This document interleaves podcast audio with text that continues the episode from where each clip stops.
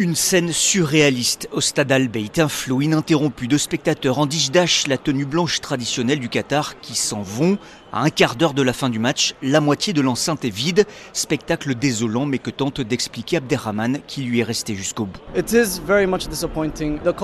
C'est très décevant. Nous n'avons pas l'habitude d'aller au stade, encore moins chanter ou applaudir. Nous regardons plus les matchs en famille ou avec des amis à la télévision.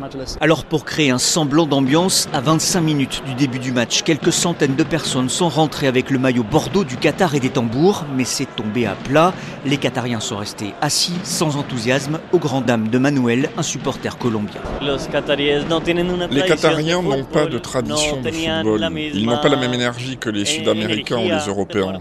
On a l'impression qu'ils n'aiment pas ce sport.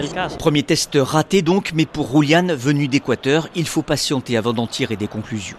Je n'ai jamais vu ça de ma vie, mais ça commence à peine. Il faut attendre de voir ce que ça donne avec d'autres équipes, comme l'Argentine, le Portugal, la France ou le Brésil. Devant le monde entier, le Qatar l'a prouvé, une Coupe du Monde ne se décrète pas, elle se vit aussi.